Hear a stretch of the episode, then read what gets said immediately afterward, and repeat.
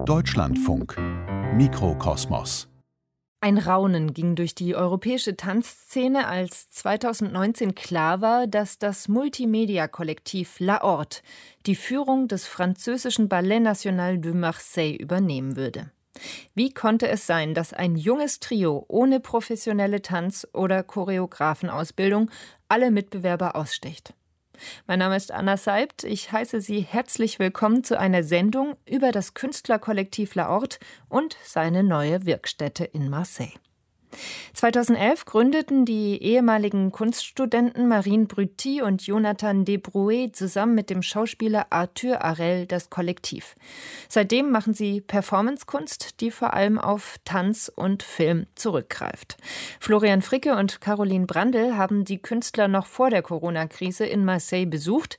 Damals waren sie gerade in den Endproben zu ihrem ersten Stück am Ballet National mit dem Titel Room with a View. Die Autoren habe ich gefragt, woher eigentlich ihr eigenes Interesse an den Künstlern rührt. Ja, 2019 war ich in der georgischen Hauptstadt Tiflis für eine Recherche über die dortige politisch sehr aktive Techno-Szene, zu der auch der Club Bastiani gehört. Also das ist der international bekannteste Club dort. Und dann saßen plötzlich am Küchentisch von Nadja, das ist eine Protagonistin aus diesem Club, ähm, Marine und Arthur. Und ähm, so habe ich die kennengelernt und war gleich ziemlich angetan. Im Sommer waren sie dann im Kampnagel in Hamburg und dann hatte dieses Stück Premiere, Merimin Bassiani, was sie damals in Tiflis erarbeitet haben. Das haben Caroline und ich zusammen angeschaut und in dem Zuge die Truppe auch kennengelernt. Und die hatten von Anfang an überhaupt keine Berührungsängste. Also die haben uns gleich mit Backstage genommen, wir durften alle kennenlernen. Also ich war vor allem von dieser Offenheit sofort sehr angetan. La Horte sind quasi Shootingstars der französischen Tanzszene. Was macht sie denn jetzt anders als die anderen? Also La Horte arbeiteten ja eigentlich interdisziplinär in sehr unterschiedlichen Kontexten, aber die große Aufmerksamkeit bekamen sie sicherlich in der Tanzszene, nicht nur in der französischen dadurch, dass sie als echte choreografische Autodidakten, also ganze lange abendfüllende Theaterformate bestreiten konnten. Das Besondere bei ihnen, ihre ersten Stücke entstanden oftmals in direkter Zusammenarbeit mit originären, unbekannten Randgruppen ja, und deren Tanzformen. Und das, ja, könnte man sagen, mit einem quasi dokumentarischen Ansatz, wobei sie das authentische Tanzmaterial in die Theaterfiktion versetzten. Ihre Adelung als Choreografen erlangten sie dann mit dem langen Stück To the Bone mit jugendlichen Jumpstylern. Und Jumpstyle zum Verständnis, das ist ein Tanzstil, der in den Vorstädten Belgiens und der Niederlande entstand und ziemlich schnell übers Netz viral ging. Und La Horte hat dann auch die Tänzer direkt aus dem Internet rausgecastet und sie aus deren Jugendzimmern auf die Bühne geholt. Jetzt arbeiten sie also zum ersten Mal mit einer jungen, professionellen zeitgenössischen Tanzkompanie zusammen und das ist wirklich das Neue. Das Ballet National, das war von Anbeginn an, also in den 70ern schon Avantgarde. Für die erste Produktion, da stand sogar die Band Pink Floyd mit den Balletttänzern auf der Bühne. Führen La diesen Geist denn jetzt weiter? Also das ist wirklich eine witzige Geschichte mit Pink Floyd, weil die Tochter vom Gründer des Ballet National, ähm, die Tochter von Roland Petit, hat ihren Vater dazu angestiftet, doch dieses Pink Floyd-Stück zu machen. Und das hat eben diesen Ruf begründet, dieses Ballet National. Ähm, in den letzten Jahren ist es aber doch etwas ruhiger geworden. Vor allem man hat das Ballet National wirklich mit Ballett in Verbindung gebracht, aber nicht mehr mit wirklichen ähm, zeitgenössischen Tanz. Und natürlich erhoffen sich die Macher, denke ich mal, von La Horte wieder eine gewisse Anknüpfung an einen Pop-Kontext und vor allem an junge Zuschauer. Wie La Horte in Marseille arbeiten, hören Sie jetzt in der Reportage. Im Anschluss ein Gespräch mit der Soziologin und Tanzwissenschaftlerin Gabriele Klein über Choreografien und neue Protestformen.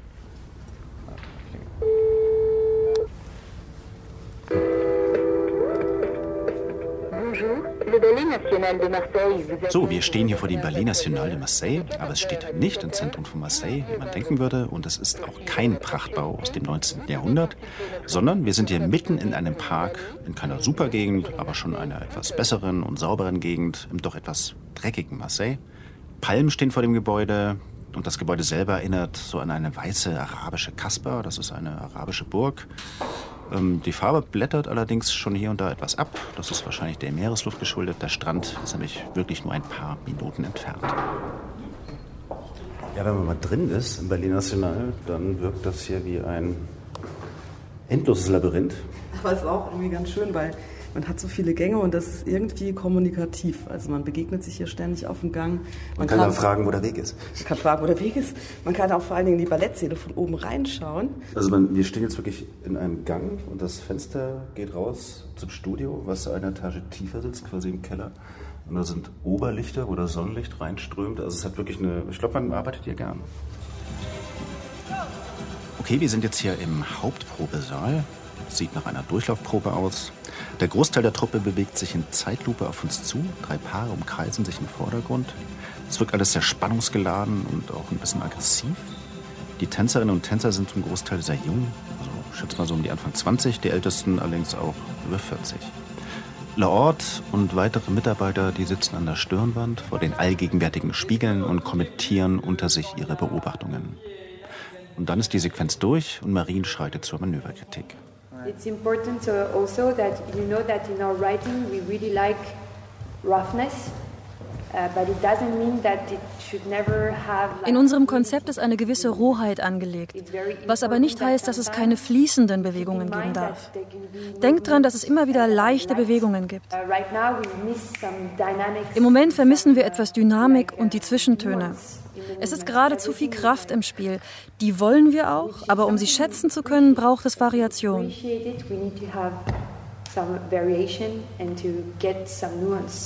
Also versucht immer wieder leicht zu werden, wann immer es geht, bevor ihr wieder in die Kraft geht. To get like light again before you get back into something strong and uh, grounded. Und vergesst nicht, mit Kostüm zu proben. Uh, Sagt uns, falls ein Kostüm bei einer Bewegung Probleme macht. Wir machen es genau wie gestern. Der Beginn der Show fehlt. Also selbst wenn euch diese 30 Minuten Steigerung fehlen, bis der Kollaps passiert, schaut trotzdem, dass ihr euch schnell entspannt. Das wird euch helfen, in die geschmeidige Stimmung danach reinzukommen. Okay? Let's go! Die Probe dauert zwei Stunden. Danach sind wir mit den drei Mitgliedern von Lahore zum Interview verabredet. Julia Büro, die für die Öffentlichkeitsarbeit zuständig ist, zeigt uns den Weg zum Chefbüro. Viel Stress im Moment? Ja, a lot of stress, but it's uh, it's good stress. It's always like that when you uh, just before Ja, aber das ist normal so kurz vor der Weltpremiere im Châtelet am 5. März. Bis dahin sind es nur noch drei Wochen. Das ist positiver, kreativer Stress. Creative stress.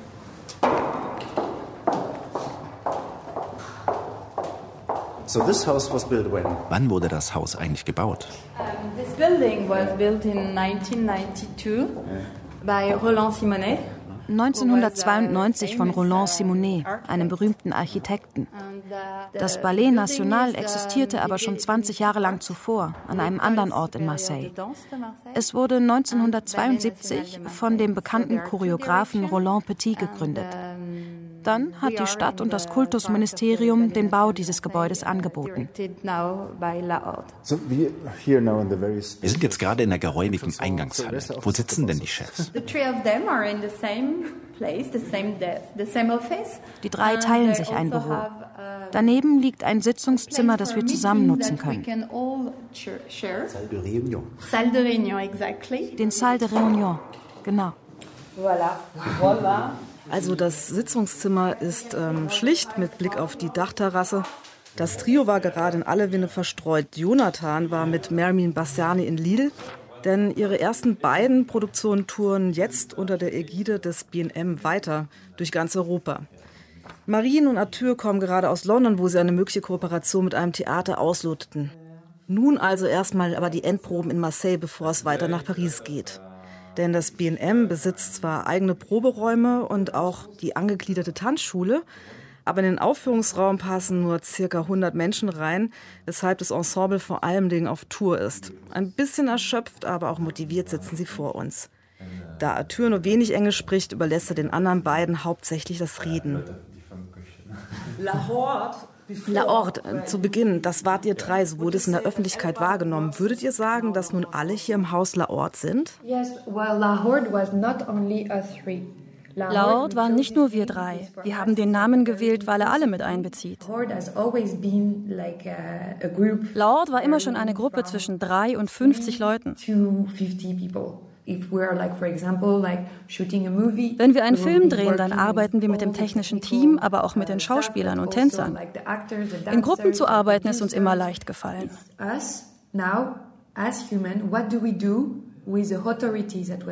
Hier stellt sich uns jetzt allerdings die Frage, was machen wir nun mit der Autorität, die uns verliehen wurde? Arbeiten wir mit den gewohnten Hierarchien oder bauen wir diese ab, sodass ein Flow entstehen kann, damit alle im Team auf Augenhöhe arbeiten und wir uns gemeinsam fürs Ballett einsetzen? Wir haben ja gerade in der Probe gehört, dass ihr mit Bildern von Zusammenbrüchen arbeitet. Wie seid ihr denn bei der Recherche für das neue Stück vorgegangen? Spielen da auch mediale Bilder von den aktuellen Krisen und Protestkultur eine Rolle? Uns geht es um das Nutzerverhalten auf Facebook, die Bilder, die man aufsaugt. Man sieht Waldbrände, Demonstrationen, Botschaften gegen den Femizid, aber auch schöne Sachen wie Demonstrationen der Solidarität in einem fremden Land. Man geht schon wieder für die Freiheit auf die Straße. Euh, Auf mich wirkt es wie eine globale Botschaft des Alarmiertseins, ein Bewusstsein für die Zustände. Aber was macht man damit? Euh, Uns geht es nicht um ein bestimmtes Thema, sondern um einen Gesamteindruck. Wie das Hintergrundrauschen eines Bildschirmschoners. Aber es ist der unseres Planeten, der uns zusammenbringt und uns reflektieren lässt, wie wir da herauskommen. And for us, it was mainly explaining how a generation is getting woke. Es geht uns vor allem darum zu zeigen, wie eine ganze Generation aufwacht. Und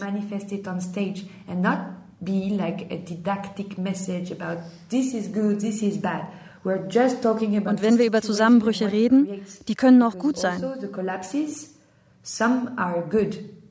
You know, we can see also the, uh, the collapse of uh, patriarchy. Zum Beispiel der Kollaps des Patriarchats, der Heteronormativität, des Missbrauchs von Frauen. Auf der Bühne wollen wir das ausbalancieren. Wir sagen, ja, es gibt da diese riesige Krise und das finden wir nicht gut. Aber vielleicht führt diese Krise ja zu kleinen Rissen im System, die es uns erlauben, auch andere Stimmen zu hören. Wie definiert sich denn Tanz für euch? Wahrscheinlich so, dass er sich ständig verändert. Wir haben jedenfalls eine Vision, wie Tanz in unserer Arbeit aussehen soll, aber wir sind für sehr viele Einflüsse offen. There is not one dance es gibt nicht die eine Tanzform, nicht die eine Wahrheit. Wir wollen herausfinden, wie sich Gefühle und Fragen im Körper ausdrücken und warum sich Menschen wie bewegen. And it's also a place where when you're on stage there is no rules anymore. Like you can tend to auf der Bühne gibt es keine Regeln. Du kannst dich bewegen, wie du dich niemals in der Öffentlichkeit bewegen würdest. Und diese Verletzung der allgemeinen Regeln ist für uns eine wichtige Kraft. Der Körper ist hochpolitisch. Und was den zeitgenössischen Tanz von der zeitgenössischen Kunst unterscheidet, ist, die Künstler sind anwesend.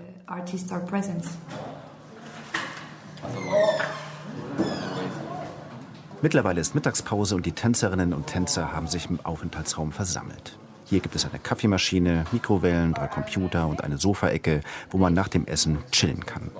Heute aber große Aufregung, weil der Social Media Manager Sebastian Peretto ein Modeheft vorbeibringt. Darin enthalten ein Fotoshooting mit der Truppe für Armani. Das war hier auf dem Dach. Würdest du die Klamotten behalten? Nein, zu teuer. Wurdet ihr nicht bezahlt? Nein, das war eine Kooperation. Wir benutzen Tanz und unsere Körper, um uns auszudrücken. Aber mit Mode kannst du ausdrücken, was du mit Tanz vielleicht nicht verständlich machen kannst. Also es ist auch eine Möglichkeit, aus der Gruppe herauszustechen. Spiegeln sich in den Stilbrüchen aus subkulturelle Codes? Der zeitgenössische Tanz vereint viele Stile. Die Tänzer kombinieren ihre Kleidung genauso wie ihre Tanzstile. Ich definiere mich auch über meinen Style. Jeden Tag trage ich was anderes. Und das ist an sich schon ein eigener Stil. Hast du dich hier eigentlich wegen des Rufs des Ballet National beworben oder wegen La Horte? Beides. Wir wussten, dass sie die neuen Leiter sein werden. Und ich dachte, warum nicht? I saw that and I said, okay, why not? Like, uh, and the, the audition was amazing here because das Vortanzen war großartig. Really felt that what I did was what they were looking for. Ich habe sofort gespürt, dass ich das verkörpere, wonach sie suchten. Das war sonst nie so. An anderen Häusern habe ich mich immer bemüht, das Richtige zu tun.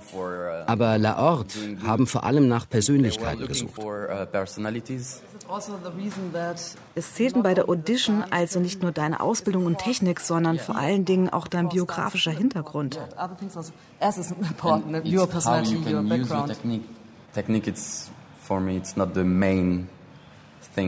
Für mich ist Technik nicht das Wichtigste im Tanz.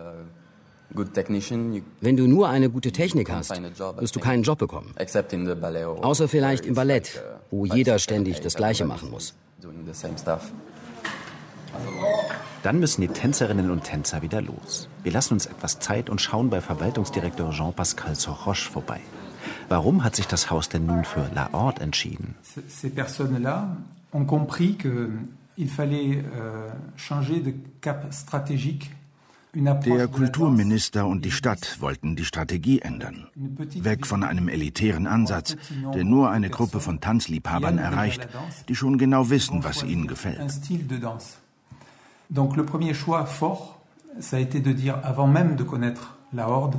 Zu Beginn wurde außerdem der Wunsch formuliert, dass sich das Ballet National de Marseille unbedingt verjüngen soll. Ohne genau zu definieren, ob damit die Tänzer gemeint sind, die Choreografen oder das Publikum. ou si la danse devait s'adresser à un public jeune. Il y avait à la fois un côté artistique et un côté communication. Und was bei La Horte noch auffällt, es gibt eine künstlerische Seite und eine kommunikative, die sich bestens ergänzen. Das ist die Basis ihres Projekts, dass es einen verbalen und künstlerischen Diskurs über den Tanz an sich gibt. Also wie man ihn präsentiert.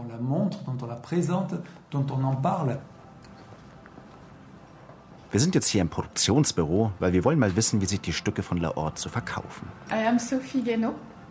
I work in the, at the Ballet National de Marseille since 2001. Ich bin Sophie Guénaud und arbeite hier seit 19 Jahren. Das heißt, ich habe vier Direktionen erlebt. Und auf jedes neue Projekt muss man sich neu einlassen. Was macht denn die Stücke in Ihren Augen so besonders und wie vermitteln Sie die Stücke nach außen? Nehmen wir Room with a View als Beispiel. Ich verweise auf die Kooperation mit Ron, der die Musik im selben Arbeitsprozess komponiert, wie La Horte die Choreografie entwickelt. Wir reden hier von echten Synergien. Es ist nicht so, dass die Musik nur reagiert. Die Choreografie ist für mich einzigartig. Diese Art Tanz habe ich zuvor noch nie gesehen. Bei den Proben, die für Professionelle zugänglich waren, haben Leute vor Rührung geweint. Es ist sehr kraftvoll und man erkennt einen Sinn. Es geht nicht nur um Ästhetik. Ron ist ein in Frankreich sehr bekannter Produzent für elektronische Musik. Seine Komposition ist ein wichtiger Bestandteil der Produktion. Mit ihm wollen wir nachher auch noch sprechen. Aber bleiben wir erstmal im Produktionsbüro. Gegenüber von Sophie sitzt Emily Gillot. Auch sie ist schon eine ganze Weile dabei, nämlich seit 2002. Ich frage sie, ob es an den Choreografenzentren eine Entwicklung hin zu immer jüngeren Choreografen gibt. Yes, that's right. And, uh, um Auf jeden Fall. Es gibt auch einen neuen Ansatz, wie man Institutionen wie diese leitet. Da gibt es das Kollektiv Fair in Rennes. Es findet eindeutig eine Verjüngung statt. Aber warum ist jetzt die richtige Zeit für diese jungen Kollektive? Ich glaube, da geht es um Empowerment und was in Frankreich gerade passiert. Wenn man sich all die Bewegungen auf der Straße anschaut. Man kann das gut am neuen Stück erkennen. Auch wenn nichts ausgesprochen wird. Man spürt, worum es geht und wie sehr es im Hier und Jetzt verankert ist.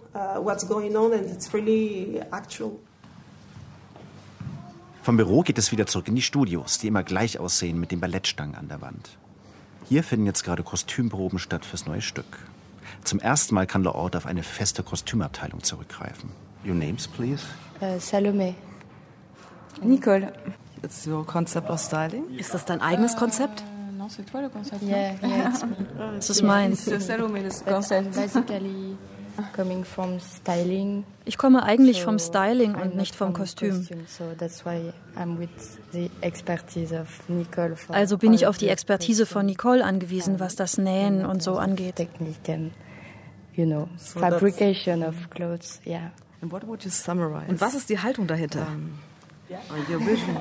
My vision, yeah, yeah. Everyone is different and has. Uh, Jeder hat eine individuelle Persönlichkeit. Die kann eher normal sein oder auch etwas verrückter ausfallen.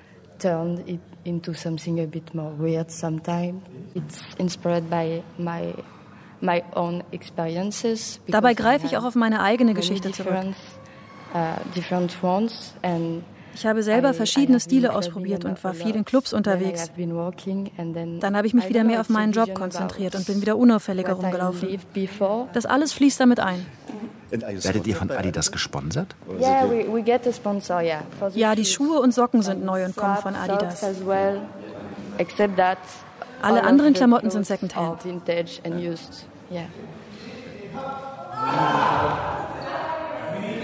Noch müssen ein paar Tänzerinnen und Tänzer eingekleidet werden, andere wärmen sich im Proberaum schon auf. Am obligatorischen Flügel lehnt Sebastian Peretto, der Social Media Manager. Elegant, drei Tage Bart, ca. 50.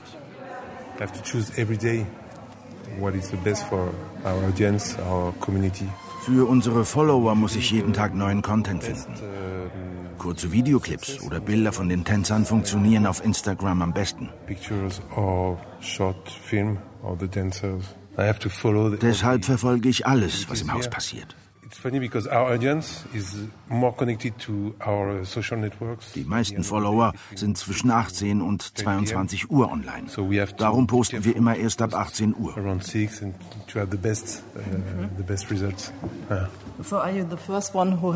uh, Bist du der Erste, der hier am Ballet National eine Social Media Abteilung leitet? Hier in Marseille? For the ballet, yes, yes.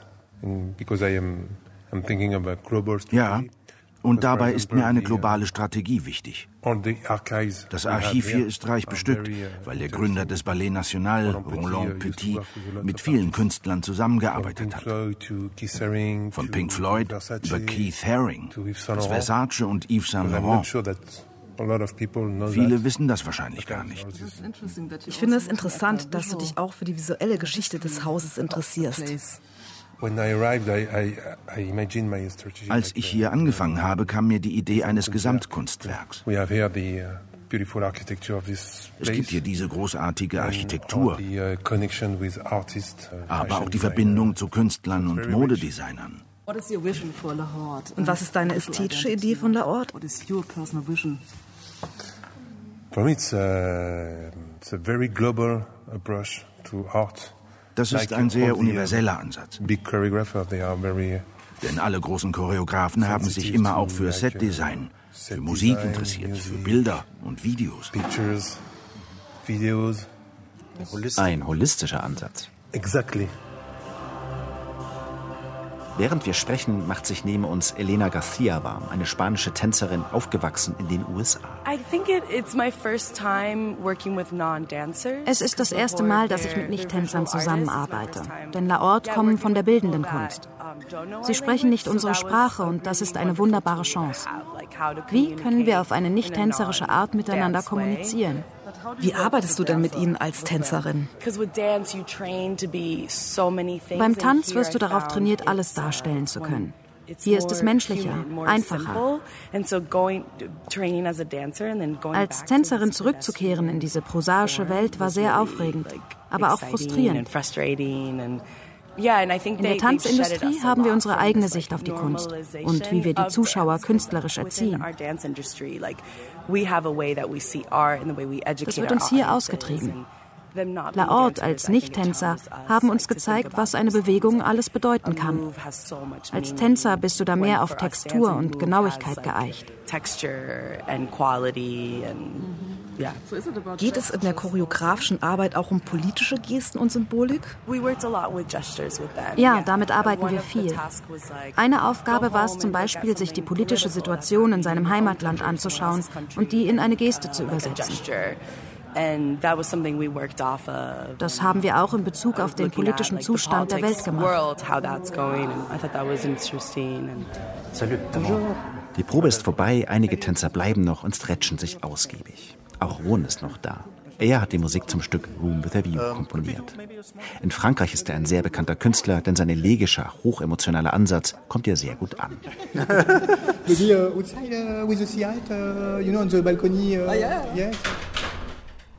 So, wir sind jetzt hier auf der Terrasse und mit uns ist Erwan Castex, besser bekannt als Ron.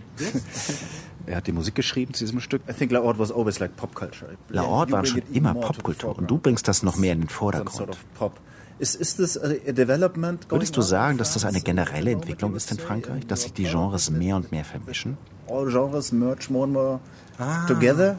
Uh, yeah, yeah, it's true. It's true. There is something especially on this project. Ja, das ist ein besonderes Projekt. Uh, Die Genregrenzen sind gefallen. Ich denke gar nicht darüber nach, was für Musik ich mache, uh, sondern beobachte die Tänzer. Und dann passiert etwas Magisches. Also, that's it. Wird das das letzte Projekt mit Ihnen sein? For me, I, I hope it's the beginning of a long story, a long adventure. Because, uh, Nein, das ist der Beginn einer langen Geschichte. Ich überlege zwar schon, was ich danach wieder alleine machen könnte, aber ich mag es, mit anderen zusammenzuarbeiten. I love that, uh, of course, but this, the idea to collaborate with people, I love that. I love that. It's very. I love to lose control. Wow, what's happening?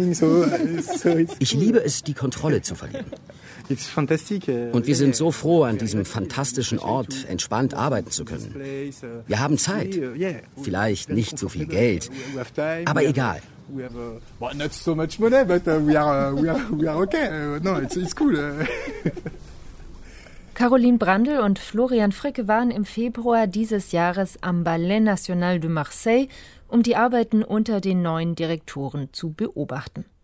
Sie waren noch vor der Corona-Krise in Frankreich. Damals wurde gerade für das erste Stück in der neuen Position geprobt. Room with a View, so der Titel. Die Premiere sollte am 5. März stattfinden. Hat das denn jetzt noch geklappt? Und vor allem, wie ging es weiter? Ja, die Premiere in Châtelaine Paris, die hat stattgefunden. Es sollten dann insgesamt neun Vorstellungen werden. Die letzten zwei mussten dann doch abgesagt werden. Ähm, das war dann wirklich äh, quasi im Ausbruch der Corona-Krise.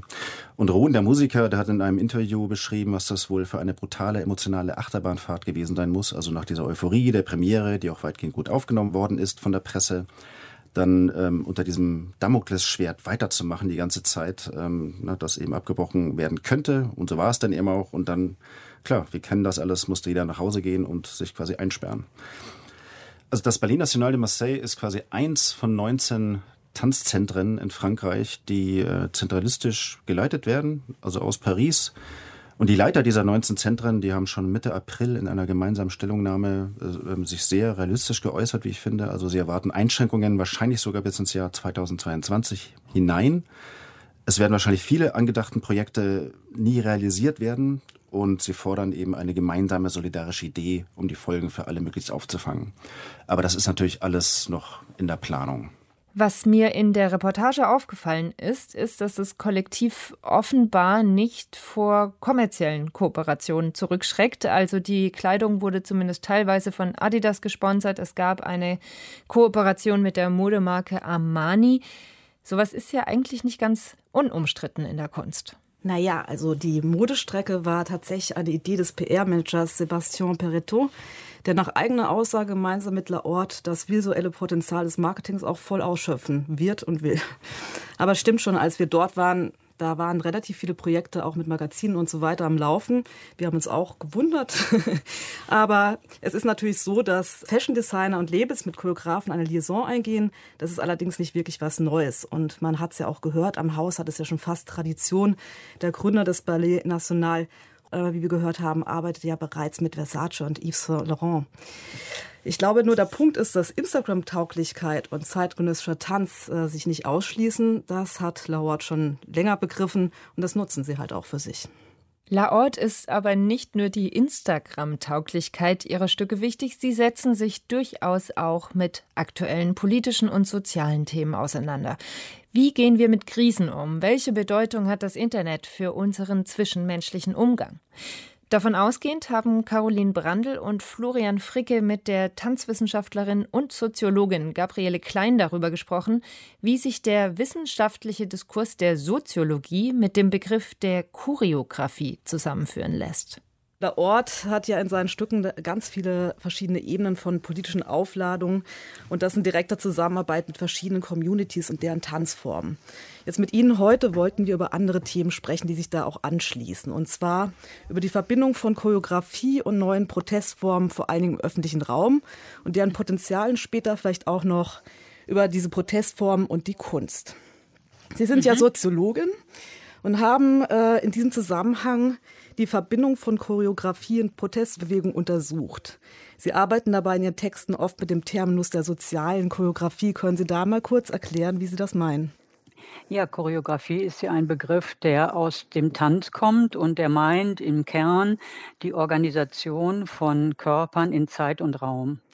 Äh, wenn ich von sozialer Choreografie rede, dann möchte ich auf der einen Seite den tanzwissenschaftlichen Begriff äh, hin zum Sozialen öffnen und eben Interdependenzgeflechte, also Interaktionsordnungen unter der Perspektive der Choreografie oder des choreografischen sehen. Also wie sind Interaktionsordnungen von Körpern choreografiert?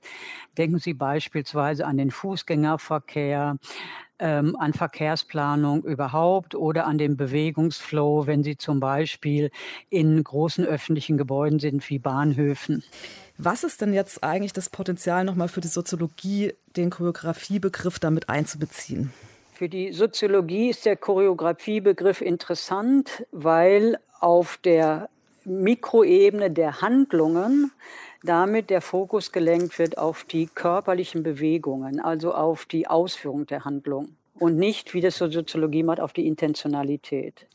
Und auf der Strukturebene ist es interessant, weil man gesellschaftliche Strukturen als Ordnungen für sich bewegende Körper versteht. Darf ich fragen, was bei Ihnen eigentlich als erstes stand? Also welches Interesse? Waren Sie erst Tänzerin und haben sich dann für Soziologie interessiert oder umgekehrt oder kam das gleichzeitig? Also ich habe, ich selber habe Tanz studiert und habe ähm, habe aber ein Soziologie- und Geschichtsstudium gemacht, ähm, eigentlich vorher. Also mein politisches Interesse ähm, hat mich zur Soziologie und Geschichte geführt. Und äh, mein Interesse an der Bewegung hat mich zu dem Tanzstudium gebracht. Und dann habe ich das miteinander verbinden können. Und das ist natürlich sehr schön. Also Sie haben ja mehrere Texte geschrieben. Und in einem Text beschreiben Sie ähm, dass das Politische sich ästhetisiert hätte, also auch der Straßenprotest.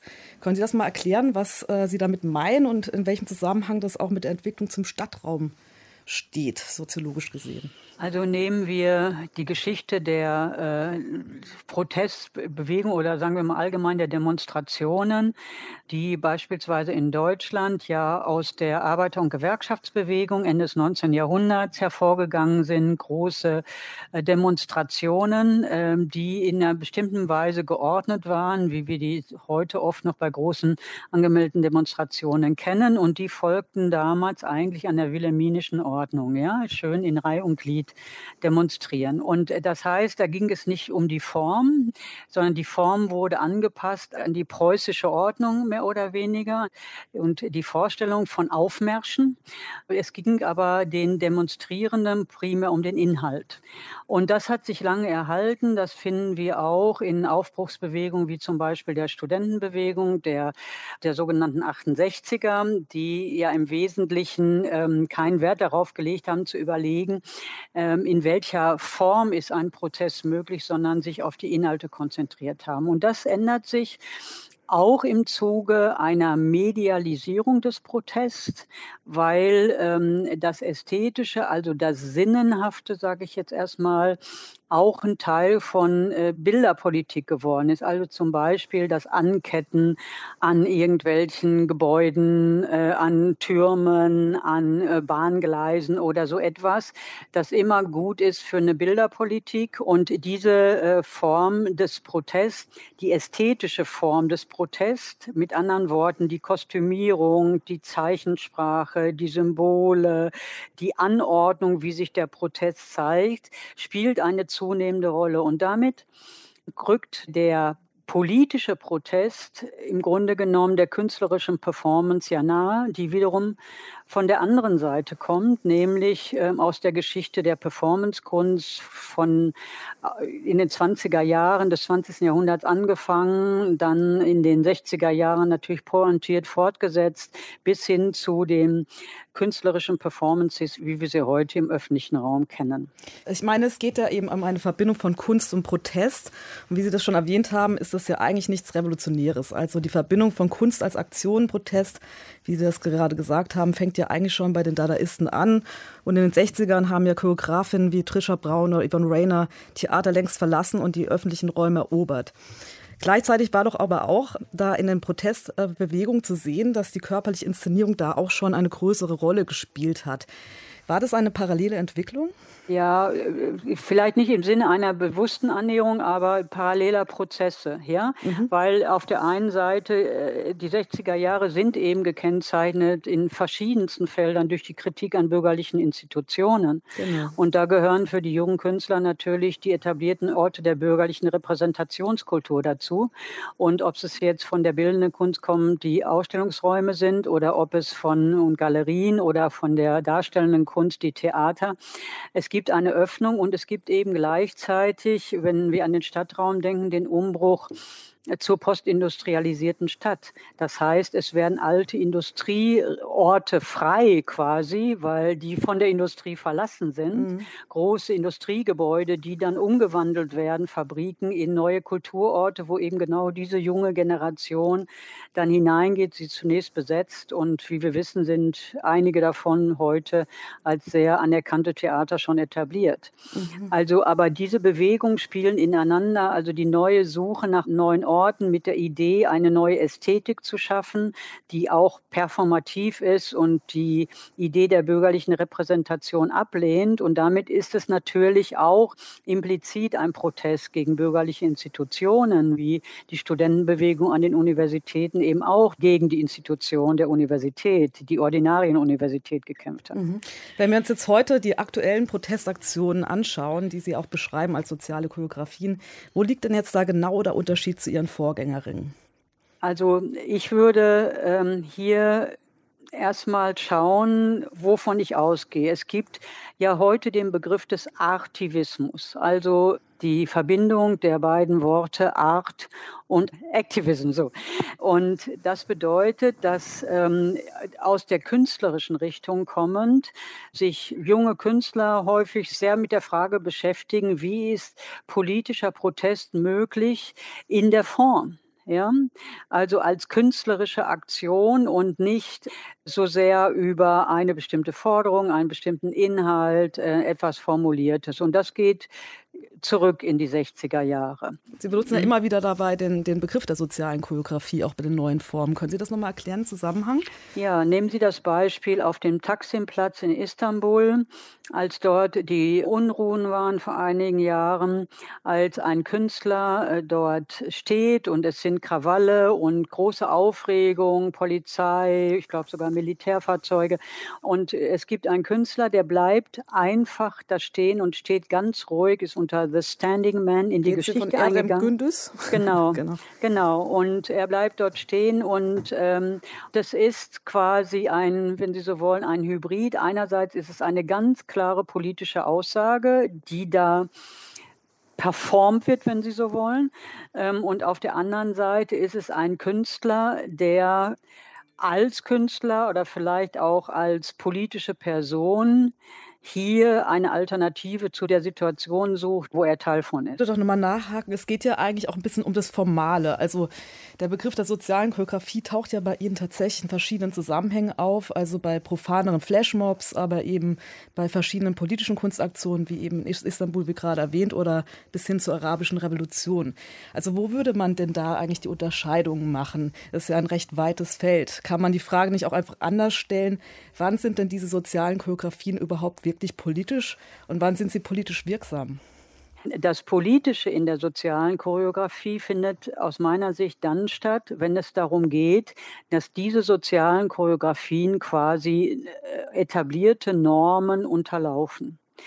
Ähm, mit anderen Worten, wenn zum Beispiel in einem Protest äh, Straßenkreuzungen, wenn da griechische Tänze gemacht werden auf den Straßenkreuzungen oder die durch, wie das äh, Public Movement gemacht haben, durch irgendwelche Kunstaktionen, wenn der Bewegungsflow zum Beispiel dadurch unterbrochen wird. Ja? Also es geht also wieder darum, tatsächliche Ordnung auch zu stören, also ne, mit den Choreografien, mit den flüchtigen also Ordnungen. Der Begriff des Politischen aus, aus einer kritischen Sozialwissenschaft meint immer die Infragestellung von etablierten Normen und Werten. Das Soziale in der Choreografie thematisiert eigentlich nur die Verbindung, die Interaktion zwischen Körpern und Akteuren.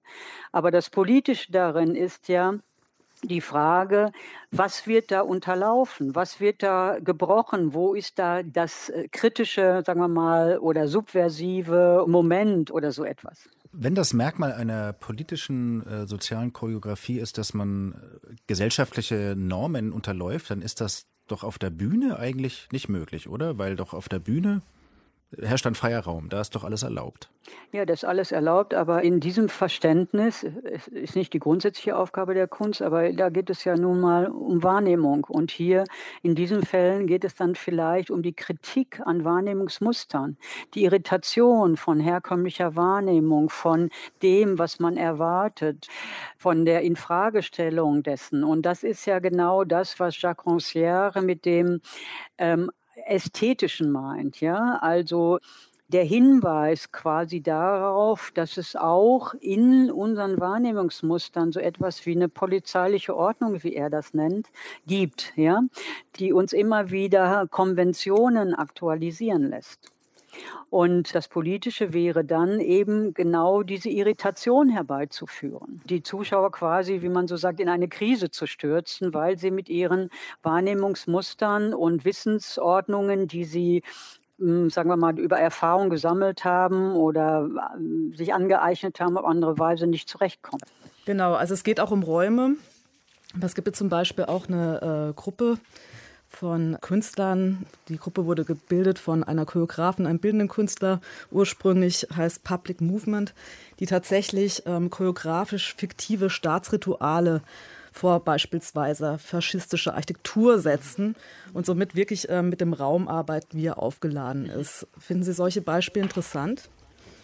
Ja, selbstverständlich sind diese Beispiele interessant, weil Public Movement ja auf eine bestimmte Weise die Frage deutlich stellt, was das Politische im Ästhetischen ist. Und insofern sind das sehr gelungene Beispiele, wie ich finde. Und äh, was das Politische im Ästhetischen ist, ist ja äh, auch mit Vorsicht zu genießen. Es gibt ja eine große Kritik schon am Faschismus eben, weil er mit ästhetischen Mitteln Politik gemacht hat, ist ja nicht mhm. nur was Gutes, genau. Fortschrittliches. Mit diesem Gespräch zwischen Florian Fricke, Caroline Brandl und der Soziologin Gabriele Klein geht dieser Mikrokosmos zu Ende. Es sprachen Jonas Beck, Lisa Biel, Carlos Lobo und Bettina Wieler. Ton und Technik Wolfgang Rixius. Regie Sophie Garke, Moderation und Redaktion Anna Seibt, Produktion Deutschlandfunk 2020.